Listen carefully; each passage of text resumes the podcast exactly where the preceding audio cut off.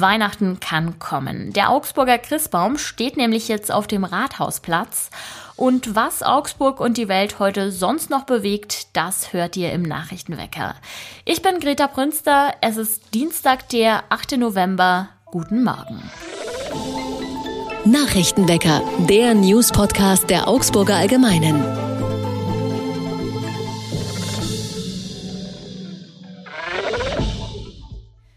Nachrichten für alle, die viel mit der Bahn reisen. Augsburg bekommt ab Dezember mehr Fernverkehrsanbindungen.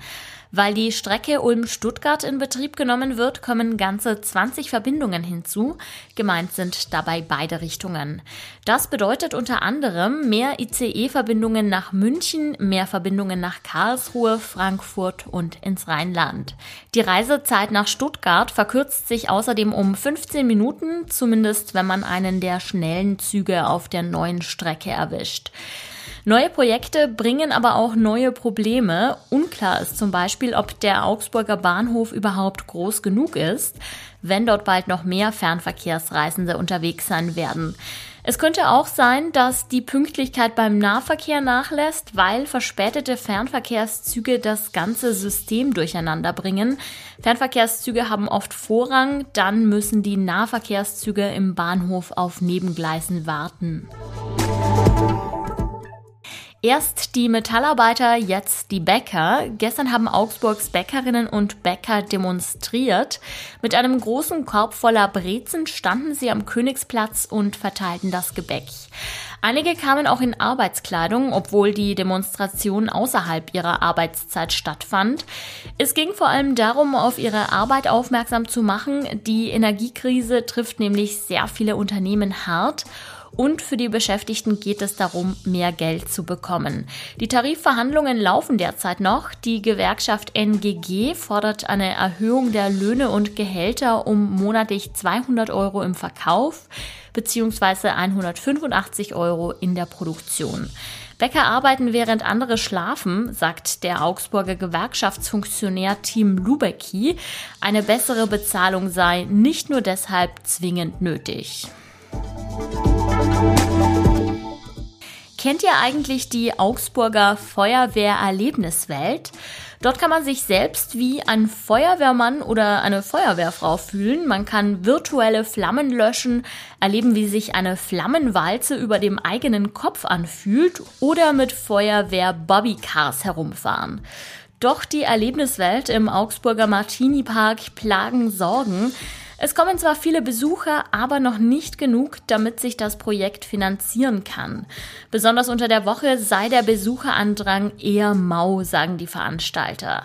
Erhebliche Startschwierigkeiten gab es durch die Corona-Pandemie. Die Feuerwehrerlebniswelt ist nämlich erst seit einem Jahr geöffnet und anfangs galten noch Maskenpflicht sowie Abstandsregeln. Falls ihr jetzt denkt, hey, die Feuerwehrerlebniswelt, das wäre vielleicht auch was für mich, dann könnt ihr alle weiteren Infos dazu in unserem Artikel finden. Den Link packe ich euch wie immer in die Show Notes.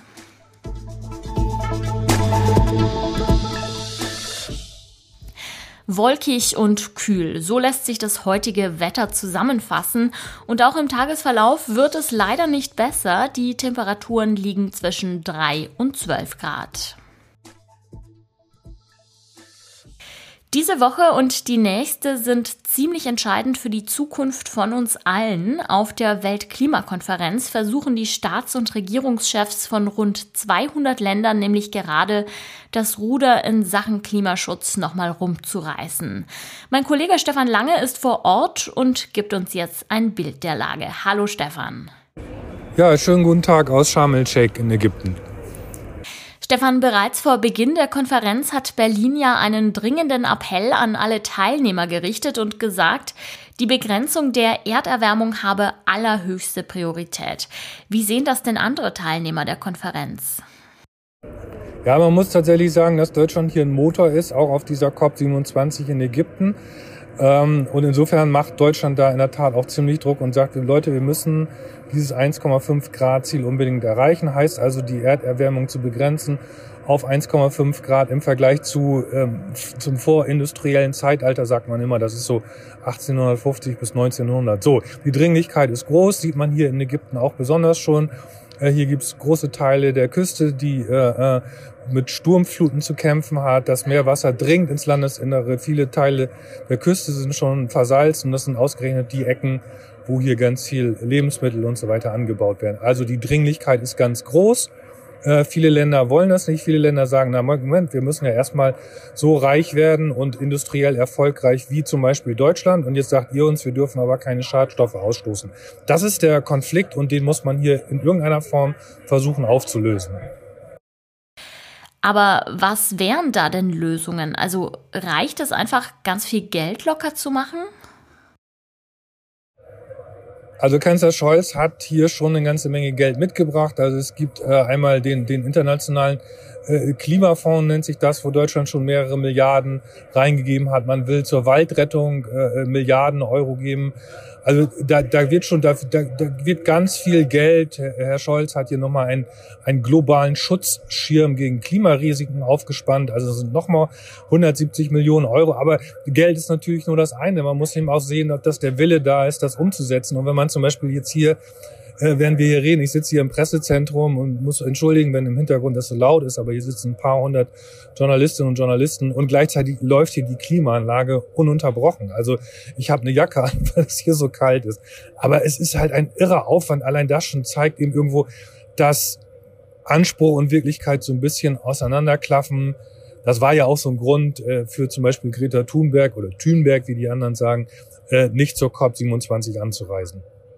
Wie steht denn Deutschland gerade da vor den anderen Ländern? Also wir haben zwar eine Regierung, die den Klimaschutz vorantreiben will, aber gleichzeitig müssen wir ja gerade Rückschritte machen und zum Beispiel Kohlekraftwerke wieder verstärkt nutzen, um uns vor einem Blackout-Winter zu bewahren. Wie kommt das denn bei den anderen Ländern an?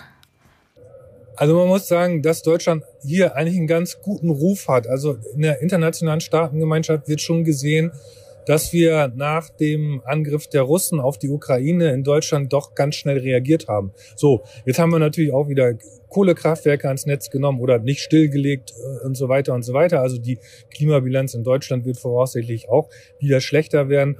Aber Deutschland steht hier schon ganz gut da. Also das ist schon äh, äh, auch bei anderen Ländern, auch bei afrikanischen Ländern und so weiter, äh, haben wir hier schon einen ganz guten Ruf. Den hat, muss man dazu sagen, auch die, die frühere Bundeskanzlerin Frau Merkel schon zementiert. Und Herr Scholz macht da jetzt weiter. Die Klimakonferenz hat zwar erst begonnen, aber alle hoffen natürlich auf positive Nachrichten. Hat es denn schon ermutigende Zusagen gegeben, jetzt mal abgesehen von der Milliardenzusage von Olaf Scholz? Also man muss wirklich sagen, ich habe jetzt schon einige äh, Klimakonferenzen, vor allen Dingen auch äh, oder auch G20-Gipfel, also große Gipfel auch erlebt. Das hier ist der mit am schlechtesten Abstand, am schlechtesten organisierteste. Also wir mussten auf die Rede des Kanzlers, ich glaube, fast zwei Stunden warten. Es hat sich irre verzögert hier. Keiner weiß so genau warum. Viele schieben es auf die schlechte Organisation. Und ähm, insofern, es gab hier noch nichts. Also es gab hier außer Lippenbekenntnissen, das war schon auch wirklich ein bisschen bizarr.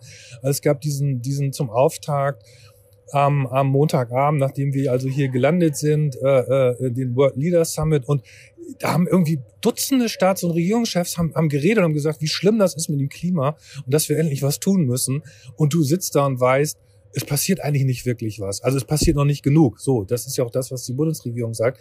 Also insofern, ich bin mal gespannt. Aber jetzt ist es in der Tat noch viel zu früh von Ergebnissen zu reden. Man muss wirklich gucken, was da in den nächsten Tagen äh, noch passiert. Es ist eine riesige Veranstaltung mit Teilnehmern aus fast 200 Ländern, die Weltklimakonferenz in Ägypten.